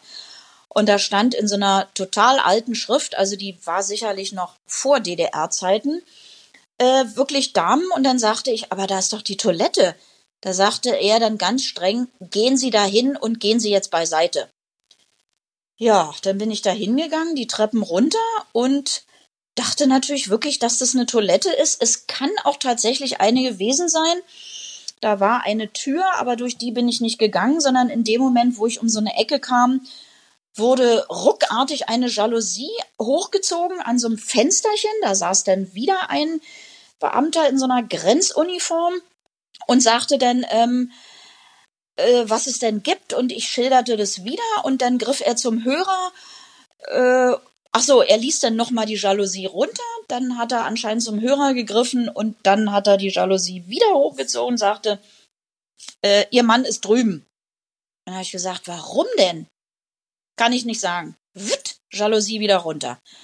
Ach Gott, naja, also es war wirklich alles nicht besonders toll besonders wenn man es nicht versteht. Aber ich war dann natürlich erleichtert und bin dann zu dem Gebäude gegangen, was man ja zu DDR-Zeiten als Tränenpalast bezeichnete. Aus dem Grund, weil dort die Besucher aus dem Westen verabschiedet wurden und dort es natürlich zu vielen Tränen kam. Ja, das ist ja heute ein Museum. Und dann war ich irgendwann wieder in West-Berlin und dann sah ich ihn und sagte, was ist passiert? Und er sagte, ich weiß es nicht. Ich habe meinen Pass vorgezeigt, es war alles normal. Und dann sagte dieser Mensch hinter seiner Glasscheibe, Einreise verweigert. Und dann sagte ich, warum denn? Meine Frau ist doch schon drüben. Dann sagte er, ein Warum in der DDR gibt es nicht. Ende der Anekdote. Das ist echt wie so ein Agentenfilm. Also seine Seite war ja dann zwar auch ähm, überraschend, aber ich glaube, ihre Seite war die weitaus nervenaufreibendere und ähm, ja, äh, gefährlichere vielleicht auch in, in, der eigenen Vorstellung, weil da hat man dann überhaupt keinen Einblick, was passiert gerade mit einem und äh, was passiert als nächstes. Genau, und dieses Grundgefühl von, äh, ich bin hier in einem Staat, wo man kein Anrecht darauf hat, eine Auskunft zu bekommen, wo man in gewisser Weise einer einer äh, Willkür ausgeliefert ist, wo man ein gewisses Ohnmachtsgefühl hat. Das war ein ganz scheußliches Gefühl. Und im Nachhinein aus heutiger Sicht muss ich sagen, es muss für DDR-Bürger ja unerträglich gewesen sein, wenn irgendwelche Maßnahmen von staatlicher Seite getroffen wurden, die nicht begründet wurden, sondern einfach vollzogen und man selber sagte sich, und jetzt? Was mache ich denn jetzt? Also das war sehr, sehr unangenehm. Ja, und die zweite Anekdote, wenn ich die auch noch erzählen darf. Ähm, da, ja, da war ich deutlich jünger. Da war ich, äh, wie jung war ich denn da? Also ich würde mal sagen 16, 17. Es war auch noch was leicht Verbotenes. Wir hatten äh, am Grenzübergang drei Linden. Das war ja in Berlin-Wannsee, gab es den die Möglichkeit, die war sogar, glaube ich, mal extra ausgebaut worden von Westberliner Seite aus, so eine, ähm, wie soll ich das nennen, so eine ringförmig gebaute, asphaltierte Schleife, wo sich Tremper hinstellen konnten. Also junge Leute, die Autostopp gemacht hatten, um Transit durch die DDR durchzukommen, weil sie auf dem Weg in den Urlaub waren und kein Geld hatten für die Bahn, fürs Flugzeug, für was auch immer, Auto sowieso nicht. Also das hört sich vielleicht aus heutiger Sicht skurril an, war aber völlig normal. Da standen an diesem Grenzübergang standen mindestens 10, 15 äh, besonders am Wochenende und in Sommerzeiten ähm, Tremper und hielten ein selbstgemaltes Pappschild hoch, wo sie hin wollten. Also natürlich nicht rein in die DDR, sondern durch. Und äh, da stand denn drauf, keine Ahnung, ähm, Nürnberg, München, äh, Bayreuth, Fichtegebirge, was auch immer. Und es war auch, also es war so üblich, dass man auch relativ schnell mitgenommen wurde. Äh, das war also wirklich eine kostenfreie Art, die Fahrt zu bestreiten. Also wenn ich daran heute denke, wie sich die Situation auch geändert hat und an meine eigenen Töchter denke, dass die das hätten machen können, da wird mir ganz schlecht. Aber damals war es üblich. Also die Eltern wollten es natürlich auch nicht. Ich habe meinen Eltern es nie erzählt. Aber unter, also in unserer Altersgruppe war das normal.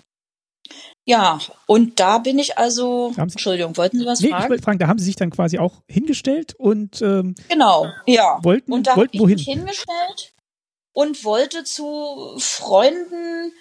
Also das, es gab zwei Ziele. Es gab das eine Ziel war Nürnberg. Das war, das waren äh, Gleichaltrige, die ich mit einem Urlaub mit zwei Schulfreundinnen kennengelernt hatte. Äh, da wollte ich ab und zu hin und ähm, dann hatten, hatte eine Schulfreundin von mir, die Eltern hatten ein Ferienhaus im Fichtelgebirge und ein Schulfreund hatte ein, dessen Eltern hatten ein Ferienhaus in, in der fränkischen Schweiz. So dass es eigentlich für mich immer so, ja, man hatte ja immer Geldmangel als junger Mensch und da konnte man umsonst übernachten und konnte ein bisschen Ferienzeit verbringen. Also das war üblich, dahin zu trampen. Ich stellte mich also dahin und wollte nach Nürnberg und hatte auch schon dieses Pappschild äh, rausgehalten und die Hinfahrt war völlig unproblematisch. Ähm, ich bin am meisten äh, von Geschäftsleuten mitgenommen worden, die das total langweilig fanden, diese nur mit 100 zu befahrene Rumpelstrecke durch die DDR. Und die haben eigentlich sehr gerne junge Leute mitgenommen. Also mir ist da auch nie irgendwas passiert. Das waren eigentlich immer sehr nette Männer mit Anzügen und Krawatte. Das war auch nicht das erste Mal, dass sie da quasi jetzt. Das da war auch nicht das erste Mal. Also ich war da auch völlig ruhig und fand es normal und wir waren auch schon in Urlaub zu mehreren öfter getrennt. Ja, also es war eins von vielen Malen. Gut. Und dann der Rückweg fuhren mich die Freunde äh, bis nach, bis an den Grenzübergang bei Hof. Äh, das müsste, war das Ruderstein? Das Ruderstein. Also das, also das ist auch der ja. Grenzübergang, wo wir immer äh, über die Grenze genau. gefahren sind. Ruderstein, Grenzübergang. Und die fuhren mich da an eine Autobahnraststätte, also auch das war üblich. Und ich hatte wieder ein Pappschild, Westberlin. Ja, und ich stellte mich dahin und es wollte mich keiner mitnehmen. Und es wurde später und später und später. Die Freunde waren also auch schon weggefahren. Ich hatte also auch schon gesagt, kein Problem, habe ich schon tausendmal gemacht. Naja, und irgendwann wurde es kritisch, dann wurde es dunkel und dann war mir natürlich nicht mehr so ganz gemütlich. Und dann habe ich etwas gemacht, was sicherlich keine gute Idee war. Dann habe ich einen Lastwagenfahrer angesprochen. Und der sagte, ja, kein Problem, kommst du mit. Naja, also ich hatte schon ein blödes Gefühl, als ich einstieg. Der hatte so ein etwas obszönes Schild an der Fensterscheibe zu kleben, ich bin ein wilder Stier. Also ich hätte am liebsten gesagt, ich steige gleich wieder aus, aber ich musste nach Hause. Ähm, meine Eltern wussten nicht, dass ich das gemacht habe. Die waren selber, glaube ich, irgendwie am Wochenende verreist. Also ich hatte es nur meiner Tante gesagt. Sprich, ich musste nach Hause. Es war Sonntagabend. Genau, wenn ich keinen Ärger haben wollte, musste ich nach Hause. Ja, naja, und dann fuhren wir und fuhren wir und ich wurde wahnsinnig müde und dann sagte dieser äh, LKW-Fahrer mit einem Seitenblick, naja, ich sei ja anscheinend müde, ich könne gerne da auf seiner Pritsche schlafen. Das, da habe ich mich dann hingelegt. Naja, also nach fünf Minuten hatte ich eine Hand auf meinem Bein. Also es wurde immer ungemütlicher und dann äh, habe ich mich schnell wieder hingesetzt und hab dann gedacht, oh weia, oh weia, ich muss jetzt hier irgendwie wieder aus diesem LKW raus. Ja, wie kommt man jetzt da wieder raus? Weil da ist man dann bestimmt. Wie, wie kommt man da wieder raus? Geschockt und ja, in der DDR Panik. kann man nicht einfach irgendwo, ja genau, man kann ja nicht einfach irgendwo aussteigen in der DDR. Das sind ja nicht, das sind ja die damaligen Verhältnisse gewesen. Ich hatte kein Handy, äh, ich durfte nicht aussteigen. Ähm, ich war wahnsinnig jung und also ich war ein junges Mädchen, kann man sagen. Ja, na und dann äh, wurde er irgendwie immer langsamer irgendwann und fuhr auf so eine Autobahnraststätte, nee, oder nee, es war nur ein Parkplatz. Ein Parkplatz auf der Transitstrecke und dann fuhr er dahin, wo also gar keine Laterne mehr war. Was er konkret vorhatte, weiß ich nicht und ich bin auch froh, dass ich es nicht rausbekommen habe. Ich griff meine Tasche, sprang aus dem Auto und rannte los. Die Autobahn entlang die Autobahn entlang, was natürlich ein Unding eigentlich war. Also zu heutigen Zeiten wäre es natürlich völliger Wahnsinn gewesen vom Verkehrsaufkommen. Das war ja damals zu DDR-Zeiten ein bisschen anders. Und ich merkte sofort, ich habe meinen Ausweis in dem Wagen vergessen und fing an zu weinen. Naja, und da merkte ich dann mal den Vorteil eines, äh, wie soll ich sagen, Überwachungsstaates. Also es dauerte keine fünf Minuten, da hielt ein Polizeiauto neben mir und sagte, fragte mich, aber wirklich sehr freundlich, was ich denn hier mache.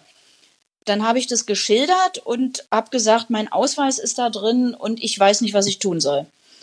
Und dann sagte der Beifahrer von dem Fahrer, äh, sie dürften mich nicht mitnehmen, ich solle den Weg wieder zurückgehen, sie würden da auch hin zurückkehren und äh, sie würden mir helfen. Naja, ich bin dann langsam zurückgegangen, die waren vor mir da. Gott sei Dank, ja. Und das ja, da, Gott sei Dank, das war wirklich martialisch. Also der Lkw-Fahrer hatte offensichtlich geschlafen. Die, ich kam also genau an, als die die Tür von diesem Lkw aufrissen und diesen Mann also mehr oder weniger aus diesem Wagen zerrten und sagten also hier Hände an die äh, an die Wagen, also wie sagt man, an den Wagen und haben den also wirklich ganz schön zusammengeschnauzt und der wusste erst gar nicht, wie ihm geschieht und dann sah er mich und dann fing an, wollte er mich beschimpfen und dann haben die ihm aber, also, naja, es war mit Schmackes. Ja, dann bekam ich meinen Ausweis zurück und dann kriegte er nochmal eine Standpauke und dann haben die zu mir gesagt, ich muss jetzt wieder laufen, aber die nächste Tankstelle sei nicht weit und da würden wir uns dann treffen. Also ich war ein bisschen erleichtert, aber es war natürlich alles schrecklich für mich. Es war so eine Mischung aus Angst und Panik und schlechten Gewissen und was habe ich nur gemacht? Oh Gott, oh Gott. Dann trafen wir uns an dieser Tankstelle wieder. Ja, und das war also auch wirklich, da gab es kein Widerwort. Da wurde der erste Pkw wurde geöffnet und gesagt, äh, Sie nehmen jetzt hier die junge Frau mit, Sie fahren die nach West-Berlin ohne Unterbrechung, ohne Pause und wir geben die Meldung an die Grenze durch und wehe, sie sind nicht in XY Stunden dort. Also der wusste natürlich auch nicht, wie ihm geschieht. Ja. Aber der war total nett. Das war einer dieser schon vorher erwähnten Geschäftsmänner. Und sowohl er als auch der Lkw-Fahrer, das waren beides, ähm, ja, sag mal, West, westdeutsche. Durchreisende, ja, genau. Okay. Ach, Entschuldigung, ich habe jetzt was verwechselt. Es war wieder ein Lkw-Fahrer jetzt. Das mit dem der Pkw kommt später. Der zweite war wieder ein Lkw-Fahrer und der war dann auch wirklich super nett und hat dann gefragt, was passiert ist. Und naja, das, also die Fahrt war völlig unproblematisch. Der wusste mit Sicherheit auch, der kann sich jetzt keine Spirenzchen erlauben. Ähm, der war ja irgendwie jetzt, äh, das war ja registriert. Und der ist dann einfach durchgefahren. Ja, kam, der ist durchgefahren, der hat auch wirklich keine Pause gemacht. Ja, dann kamen wir an der Grenze an und dann äh, wurden die Papiere durchgereicht und ich hatte, er hatte natürlich nun nicht mich als Beifahrerin, das war ja klar. Ich war ja nicht am Anfang mit eingereist. Das war mir aber nicht klar und jetzt kam wieder so eine berühmte Situation, man kriegt nicht zu hören, worum es eigentlich geht, sondern der Lkw-Fahrer wurde dann durchgewunken nach der Kontrolle und ich sollte aussteigen. Und dann sagte dieser Grenz, Grenzer zu mir, nehmen Sie da bitte in diesem Warteding Platz. Und das war, das war einfach ein Container. Das war ein fensterloser Container mit einer, also super klein, weiß ich nicht, wie, wie ein Bauwagen, muss man sich das vorstellen, die Größe. Der war aus Metall, da war ein angeschraubter Minitisch, ein angeschraubter, äh, keine Ahnung, Metall, Sitzgelegenheit und eine Glühbirne an der Decke. Oh, so, das war auf ostdeutscher Seite immer noch, ne? Das war immer noch auf DDR-Seite. Mhm. Tür zu. So, ich saß da in meinem blutjungen Alter mit meiner Tasche völlig aufgewühlt. Niemand sagte mir, warum ich da sitze. Und ich glaubte, dass meine Papiere nochmal überprüft wurden, denn die waren jetzt weg. Also mein behelfsmäßiger Personalausweis, den hatte ich abgeben müssen. Also ging ich davon aus, na ja, der wird ja spätestens in einer halben Stunde wieder da sein. Nee. Ich wartete, ich wartete, ich wartete, ich verlor vollkommen das Zeitgefühl und ich traute mich auch nicht, diese Tür aufzumachen. Ähm, also die Situation war schrecklich. Ich kann es einfach gar nicht beschreiben. Ich fühlte mich wie im Gefängnis, ich fühlte mich ausgeliefert. Ich wusste weder, warum ich da sitze, noch was mir passieren wird ich hatte das Gefühl, ich bin an einer schrecklichen Faststraftat vorbeigeschleudert. Ich äh, dachte an meine Schule, an meine Eltern. Also es war grauenvoll. Naja, und irgendwann drückte dann meine Blase wahnsinnig, aber ich wusste, es ist sehr viel Zeit vergangen, auch wenn ich kein Zeitgefühl hatte. Ich hatte auch keine Uhr. Es war auch keine Uhr in diesem Container da. Und dann machte ich die Tür auf und war völlig von Socken, denn es war hell. Ja. Also Montagvormittag dann, dann schon, wo sie eigentlich in der Schule hätten. Es war dann Montagvormittag, genau. Und dann habe ich aber eine Uhr gesehen und das muss sowas wie halb sieben gewesen sein. Ah, noch nicht ganz Schulzeit. Also ich hatte, ja, ich hatte die ganze Nacht dort gewartet. Verrückt. Beziehungsweise man hatte mich warten lassen.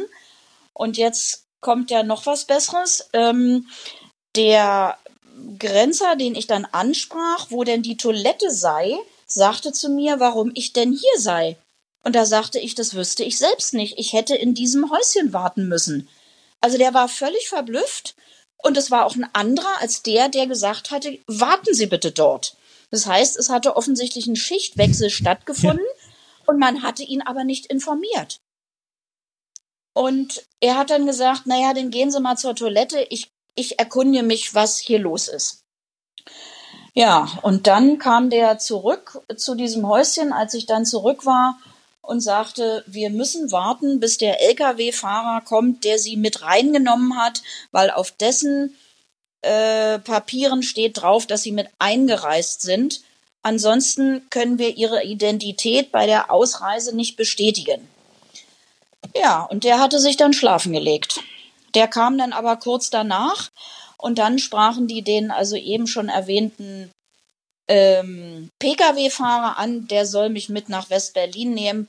Und dann endlich löste sich das Drama aus und der war wirklich total nett. Der hat mich bis vor die Schultür gefahren. Also quasi in dem Moment, wo Sie zudem in den LKW gestiegen waren, ist quasi eine Einreise erfolgt und die Ausreise musste dann quasi auch mit ihm erfolgen oder mit durch ihn bezeugt werden und der. Richtig. Und Sie waren jetzt quasi abhängig davon, dass der dann kommt. Genau, ich war abhängig davon, dass der wieder aufwacht und wieder aus der DDR ausreist nach West-Berlin. Und da wir ja nicht mal im entferntesten an Handys, Digitalisierung, Internet, Computer denken konnten, war das eben alles mit persönlichen Kontakt und bestimmten ausgefüllten Papieren verbunden und die waren nicht vorhanden. Also musste ich warten. Aber der Knüller daran war natürlich, dass durch den Schichtwechsel auch niemand daran gedacht hatte, mich zu informieren, worum es eigentlich geht. Hm. Und das, das Gute war tatsächlich, dass der dann halt über den gleichen Grenzübergang reinkommen musste und jetzt nicht einfach sagen konnte, oh, dann fahre ich eben westlich an Berlin vorbei oder östlich und äh, ja, so, ja. Dass, dass dann wirklich auch noch diese Bestätigung dann für sie äh, gut ausgegangen Richtig. ist. Genau. Ja. Ja. Oh, was für ein Erlebnis. Ja, das waren zwei Erlebnisse, die natürlich meine Einstellung zu diesem System nicht gerade in positiver Art und Weise beeinflusst haben und sagen wir mal, das ist ja jetzt unabhängig von den Menschen. Also es ist vom System her hat das eigentlich ja, für mich alles bestätigt, was, was vorher schon an Worten ausgesprochen war und ich ähm, sozialisiert und wie in und die Richtung, in die ich sozialisiert wurde. Im zweiten Beispiel könnten wir noch sagen, dass natürlich hier der Überwachungsstaat, wie Sie gesagt haben, ähm, ihn zum, zum, ähm, zum Guten gereicht hat. Aber diese ganze Situation ähm, war natürlich dann trotzdem eine sehr schockierende. Auf jeden Fall. Also die, was für mich einfach prägend ist und daran sieht man auch eben, dass ich mich an diese Details auch erinnern kann, ist dieses Ohnmachtsgefühl und das Gefühl, ich habe kein Recht darauf, eine Information zu bekommen. Wenn man das mit heute mal vergleicht, da würde man doch ohne Angst auf einen Polizisten zugehen oder einen Zollbeamten oder wen auch immer und sagen, so, also jetzt hätte ich mal gerne eine Information, was ist hier eigentlich los?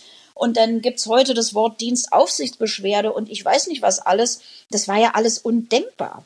Und auf der anderen Seite natürlich eine gewisse Dankbarkeit auf jeden Fall, dass die mich im Grunde genommen gerettet hatten vor diesem schrecklichen Lkw-Fahrer und mir die Papiere wieder besorgt haben und dafür gesorgt haben, dass ich mich eben nicht wieder mit Daumen raus und Pappschild an die Straße stellen musste, sondern eigentlich mein, meine Unachtsamkeit da also im Dunkeln äh, ohne Geld Autostopp machen zu wollen ausgeglichen haben, indem sie eben ganz streng diese diese Transit äh, ähm, Kraftfahr Kraftfahrer angesprochen haben, um mich wieder zurückzubringen. Also das war schon das Positive. Da war ich extrem dankbar und auch, dass die eben sofort an der Autobahn gehalten haben und auch wenn sie mich nicht mitnehmen durften, aber sofort gesagt haben, wir helfen ihnen. Das fand ich, das genau, das wollte ich gerade sagen. Das fand ich das Absurde dann dran eigentlich auch nochmal, dass diese äh, obwohl sie ihnen helfen wollten, waren die dann auch so eingeschränkt, dass sie noch nicht mal zu denen ins Auto steigen durften, obwohl die vielleicht ja. auch gesagt hätten, oh Gott, die junge Frau, die muss jetzt erstmal sich in Sicherheit fühlen und na klar fährt die bei uns mit. Aber das haben halt die Regularien für die auch nicht zugelassen. Ja, also ich meine, bei uns hätte man sicher, oder heutzutage hätte man sicherlich gesagt, jetzt setzen sich erstmal einen Moment.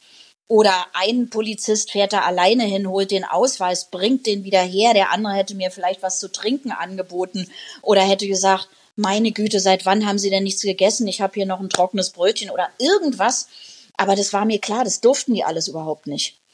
Also es war eine in ihren beschränkten Möglichkeiten ähm, begrenzte Hilfe, für die ich sehr dankbar war. In dem Moment auf jeden Fall die, die Retter zur richtigen Zeit. Ja, genau. ähm, das war es auf jeden Fall. Dann würde ich gerne mal noch zum Schluss so ein bisschen den Blick richten auf die Zeit der Wende beziehungsweise danach, weil da hat sich ja bestimmt für Sie und ähm, Ihr Leben in Westberlin einiges geändert. Wie, wie hat sich das denn vollzogen und angefühlt dann? Ja, also die Wende direkt, an die kann ich mich auch noch ganz gut erinnern. Damals war meine ältere Tochter äh, ungefähr ein Jahr alt. Und es war so ein Abend, wo mein Ex-Mann äh, mit Freunden ausging. Ich war mit meiner Tochter zu Hause, guckte die Tagesschau, schaukelte meine Tochter auf dem Schoß. Und dann kam diese berühmte Ansprache von Herrn Schabowski. Und ich habe das ehrlich gesagt im ersten Moment nicht verstanden. Also das war natürlich sensationell, was er sagte, aber das Ausmaß dessen, was er da gesagt hatte, das war mir in dem Moment nicht klar. Ich kann mir auch nicht vorstellen, dass das allen sofort klar war, als diese Worte fielen. Was da gerade passiert. Ja. Was da, was das für Konsequenzen hat. Also, oder, oder von wegen die Mauer geht auf. Also solche Gedanken hatte ich überhaupt nicht. Ich fand das Wahnsinn, was er gesagt hat und dass das ab sofort gilt. Ja, und dann habe ich weiter ferngesehen und dann klingelte mein Telefon und dann rief mein Ex-Mann an und sagte, er würde an der Mauer stehen und es wäre alles wahnsinnig aufregend und Massen von Leuten. Das war dann schon aber viel, viel später an dem Abend. Und also es ist unglaublich. Und da habe ich gedacht, Mist, Mist, Mist, jetzt wäre ich auch gerne dabei. Aber mit so einer kleinen Tochter, das wollte ich dann auch nicht, sodass ich den Abend erstmal zu Hause verbracht habe. Aber am nächsten Tag oder zwei Tage später äh, rief meine Großcousine an. Ja, wir sind am Kudamm. Wir würden euch gerne treffen mit der ganzen Familie. Und wir saßen gerade beim Frühstück und ich dachte, mich trifft der Schlag. Also das war so unvorstellbar. Ich wusste natürlich warum, aber dass das jetzt so schnell geht, dass die das sofort durften und dass die auch so spontan waren und uns dann gleich anriefen, also ich finde, daran erkennt man auch so die Intensität der Freundschaft, die da bestand, dass das so eine ihrer ersten Ideen war. Ja, und dann kamen die mit öffentlichen Verkehrsmitteln oder kamen sie mit ihrem, nee, ich glaube, die hatten schon einen Trabant. Ich glaube, die kamen wirklich schon zum Trabant nach Charlottenburg. Ja, dann also großes Hallo, Frühstück gemeinsam und dann danach natürlich sofort los. Weiß ich jetzt nicht mehr, ob mit öffentlichen oder Trabant, keine Ahnung. Und dann kamen wir zur Mauer am Reichstag, äh, am Brandenburger Tor. Und da waren die ersten schon auf die Mauer geklettert. Und die sogenannten Mauerspechte, die da also mit einem Hammer standen und dann da rumklopften, weil sie sich irgendwie ein Stückchen rausklopfen wollten. Also ich stand davor mit offenem Mund. Ich hatte das einfach, das war für mich immer der Inbegriff von Repressalien, Angst, Waffengewalt, Todesstreifen und jetzt standen die Leute völlig respektlos da oben drauf. Die Grenzbeamten machten nichts und die Leute hämmerten da an dieser Mauer rum. Also ich hatte das Gefühl, ich bin in einem Science-Fiction-Film. Meine Kinder, äh, meine Tochter war natürlich noch viel zu klein, die saß im Kinderwagen, die zweite Tochter war noch nicht geboren. Meinem Ex-Mann ging es sicherlich ähnlich wie mir. Und komischerweise, diese Großcousine, die ja auch in der Zwischenzeit geheiratet hatte und hatte zwei Kinder, die war gar nicht begeistert. Die war total distanziert. Und als ich zu ihr sagte, guck mal, ist das nicht fantastisch, was hier passiert? Da sagte sie irgendwie nur, hm, ich weiß nicht. Das war der erste Riss, den es gab. Das war mir in dem Moment klar, da geht irgendwas vor, was ich nicht verstehe. Ja, so habe ich die Wende erlebt. Und danach hat sich dann so ein bisschen die Welt geweitet auch für Sie. Ne? Also Sie haben so Völlig. viel auf Entdeckungstour ja. noch gegangen in die Region, wo ja, Sie vorher nicht ja. hinkamen. Ja, also äh, wir haben dann, als ich äh, noch verheiratet war, war ich dann, also ich fühlte mich wie ausgehungert. Ich wollte alles sehen.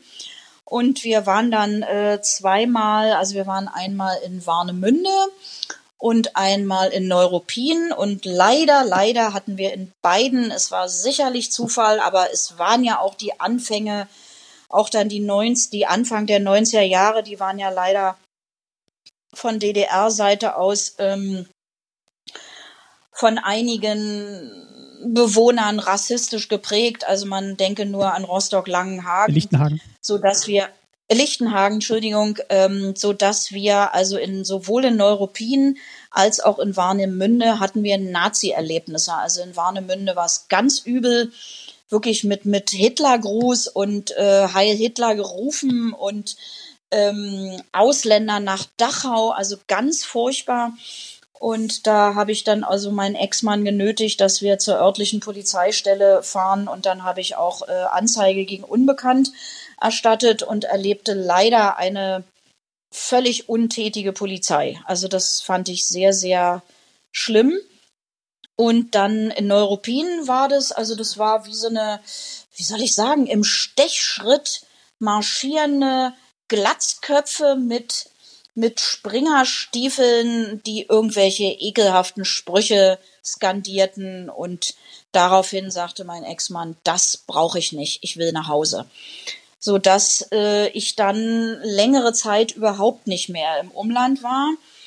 Ähm, als wir uns dann getrennt hatten, da brach für mich also wie so eine Schleuse. Und dann hatte ich das Gefühl, ich will jetzt alles kennenlernen, was es überhaupt nur möglich macht, was überhaupt nur möglich ist. Und ja, also ich bin überall hingefahren. Also Halle, Erfurt, Weimar, Greifswald, Schwerin, Stralsund, Leipzig, Dresden, überall ja, und dann auch nach Polen gefahren, nach Budapest, nach Prag, nach Marienbad in Tschechien. Dann ging's los mit Skifahren in Oberwiesenthal, in Steinach, äh, im Riesengebirge in Polen. Das war also wie so ein Aufwachen für mich. Und das war natürlich eine vollkommen andere Sicht plötzlich als die, die ich in meiner Jugend erlebt hatte da sind ja total interessante Städte, da sind ja, ist ja unglaublich viel Kultur, die man angucken kann. Und das hat eigentlich, ja, das hat nicht mehr aufgehört. Also dieses Interesse daran, auch so den sogenannten, wie wir früher sagten, Ostblock kennenzulernen, also die osteuropäischen Länder mit ihren Landschaften und Städten. Also das war für mich ein tolles Erlebnis, dass jetzt, das jetzt losging. Jetzt, wo auf einen befreit war, dann auch von dieser, ja, von dieser Angst, wenn man da hinfährt. Vielleicht war ja, das auch ein bisschen der Grund, wo man ein bisschen restriktiv war. Ja, und ich erlebe natürlich auch oder habe erlebt diesen extrem positiv diesen den, den, den Aufbau, die Sanierung. Also wie die Städte heute aussehen, das ist einfach großartig und wie viel Kultur zu sehen ist, die, die ganze sanierte Infrastruktur, die Umwelt, die jetzt auch natürlich viel besser ist. Das ist schon, ähm, ja, sagen wir mal, ich habe ja die Hälfte jetzt ungefähr meines Lebens in der damaligen, also in der Vorwendezeit verbracht und die andere Hälfte jetzt in der Nachwendezeit. Das ist einfach fantastisch, was da alles passiert ist äh, zum Besseren. Also ich will jetzt nicht sagen, dass jetzt alles besser ist, garantiert nicht. Es gibt ja natürlich auch viele bescheuerte Sachen, aber jetzt so kulturell, umwelttechnisch und dass diese ganzen Repressalien weg sind, das ist toll. Das ist einfach toll. Das, womit ja die nächste Generation, also meiner Kinder, diese Selbstverständlichkeiten, das ist für mich immer noch ganz, ganz toll. Dass es eben so selbstverständlich jetzt ist. Ja, genau. Sehr schön. Ähm, das war eine sehr schöne Reise durch ähm, ja, ihre Erinnerungen in Westberlin und ja, in der DDR. Und ich glaube, das war tatsächlich auch nochmal eine schöne Ergänzung oder eine Neuinterpretation der, der, der Sicht aus Westberlin mit nochmal ganz anderen Aspekten. Und da möchte ich mich recht herzlich dafür bedanken, dass wir das machen konnten. Ja, ich habe das auch sehr gerne gemacht. Ich ähm, höre ja auch Ihren Pod Podcast extrem gerne, zu dem ich sehr, sehr viel später gestoßen bin, als der ähm, angefangen hat, also praktisch erst in diesem Jahr, obwohl er ja schon so lange Jahre läuft und höre die ganzen Podcast-Sendungen ähm, mit viel Begeisterung. Und man merkt eben daran, was für unglaublich verschiedene Lebenserfahrungen Menschen machen. Und das finde ich gerade das Interessante, selbst in dieser im Verhältnis zur Gesamt-DDR oder zur gesamten Bundesrepublik äh, kleinen Enklave Westberlin gibt so viel verschiedene Erlebnisse und Lebensläufe. Und das gibt's natürlich dann auch bezogen auf die DDR und das damalige Westdeutschland. Insofern finde ich solche erlebte Geschichte oder Oral History, wie man so schön sagt, finde ich eine ganz, ganz tolle Idee. Vielen, vielen also Dank. Also vielen Dank, dass ich teilnehmen durfte. Gerne. Jetzt als, als eine Folge ein Teil davon. Ja, genau. Dann wünsche ich Ihnen auf jeden Fall jetzt erstmal noch ein schönes Wochenende und bedanke mich nochmals für den Besuch hier bei Staatsbürgerkunde. Vielen Dank.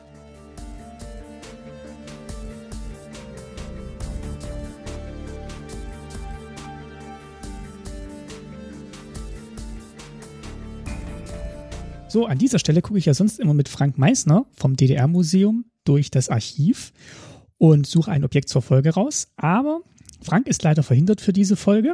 Warum? Ähm, das kann er tatsächlich in einer der nächsten Folgen mal erzählen. Das ist ein äh, spannendes Thema, über das wir hier noch gar nicht gesprochen haben. Ähm, aber auf jeden Fall ist er leider heute nicht dabei. Aber ich habe trotzdem ein ähm, Objekt zur Folge dabei. Und zwar habe ich das sogar physisch hier. Ähm, das hatte meine Freundin mal auf eBay ähm, ersteigert. Ähm, ist sie drüber gestolpert und hat es bestellt. Und zwar passt das sehr schön zu dieser Folge. Und zwar habe ich vor mir einen Antrag auf Einreise in der DDR und einen ähm, Antrag auf Ausreise aus der DDR. Das sind zwei Formulare. Das sind so Karteikarten, ein bisschen festerer Karton. Der Antrag auf Einreise in die DDR ist ähm, ja aus so beigem Karton und der Antrag auf Ausreise aus der DDR äh, so grünlichem. Und ähm, ja, das ist ganz interessant zu sehen. Also das waren wahrscheinlich dann auch die Dokumente, die Menschen ähm, angeben oder ausfüllen mussten, die eben in die DDR eingereist sind. Ähm, da musste man zum Beispiel auch so Sachen eintragen, wie lange man da bleiben wollte, was der Zweck der Reise war, ähm, natürlich wie man heißt und wo man, wo man arbeitet und was man gelernt hat. Und äh, ganz interessant natürlich auch auf der Rückseite für die DDR war, ob man schon mal in der DDR gewohnt hat. Also äh, vielleicht auch um nachzuverfolgen, ob das Menschen sind, die ähm, ja auch schon mal aus der DDR ausgereist sind und jetzt äh, wieder rein reinkommen zu Besuchszwecken. Ähm, Reiseziele musste man natürlich angeben und äh, ja, das ist dann eben diese Karteikarte, die verlinke ich euch. Die ist auch ähm, als Objekt in der Objektdatenbank des DDR-Museums. Die könnt ihr euch da anschauen. Den Antrag auf Ausreise aus der DDR habe ich so nicht gefunden in der Objektdatenbank. Das ist vielleicht auch ein, ja, eine andere Variante des Dokuments, aber so ähnliche findet ihr auch da online. Und äh, ja, bei der Ausreise aus der DDR wird eben unter anderem gefragt, haben Sie Verwandte außerhalb der DDR, die nach 1945 in der DDR gewohnt haben? Also auch da wieder die Frage nach Menschen, die anscheinend mal in der DDR gewohnt haben, dann ausgereist sind. Und ähm, ja, zu denen man wahrscheinlich Kontakt aufnehmen könnte. Äh, muss man auch angeben, was der letzte Wohnsitz dieser Menschen war. Und ähm, ansonsten die ganz üblichen Personalia, also wie man heißt, wann man geboren ist. Und äh, ja, natürlich auch, was der Zweck der Reise sein soll. Also ganz interessante Dokumente, mit denen der SED-Staat versucht hat, mehr über die Menschen herauszufinden, die seine Grenzen passiert haben. Und äh, ja, schaut euch das gerne mal an in der Objektdatenbank des DDR-Museums und ich freue mich schon, wenn wir Frank Meissner das nächste Mal wiederhören. Ja, und damit endet die 93. Ausgabe von Staatsbürgerkunde. Schön, dass ihr zugehört habt. Die nächste Ausgabe kommt schon bald. Damit ihr keine Folge verpasst, abonniert den Podcast am besten. Die Links und den großen Abonnieren-Knopf findet ihr auf der Website www.staatsbürgerkunde-podcast.de. Ich bedanke mich für eure Zeit und bei meiner Gästin Margit für ihren Besuch. Danke auch an Wolfgang Wörle für sein Stück Ambient One, das den Soundtrack zum Podcast bildet. Danke auch wie immer an Ulrike Kretzmer für das Coverbild zu dieser Episode und an das DDR-Museum für die Unterstützung. Alle Links findet ihr, alle Links findet ihr wie immer in den Show Notes. Und natürlich auch ein großes Dankeschön an alle Unterstützerinnen und Unterstützer. Wir freuen uns sehr über jeden Betrag, der per PayPal oder direkt bei Überweisung zum Fortbestehen des Formats beiträgt. Für die Zeit seit der letzten Folge bedanke ich mich bei Für die Unterstützung seit der letzten Folge bedanke ich mich bei Manuel, Christine, Robert, Dirk, Charlotte, Jens, Anne und Mirko, Matthias und Christoph. Vielen Dank an euch. Wenn auch ihr etwas in den Hut werfen möchtet, unter www.staatsbürgerkunde-podcast.de findet ihr alle Infos unter dem Link Unterstützen. Und falls euer Podcatcher diese Funktion unterstützt, könnt ihr auch direkt über den entsprechenden Button bei dieser Folge einen Betrag eurer Wahl via PayPal beitragen.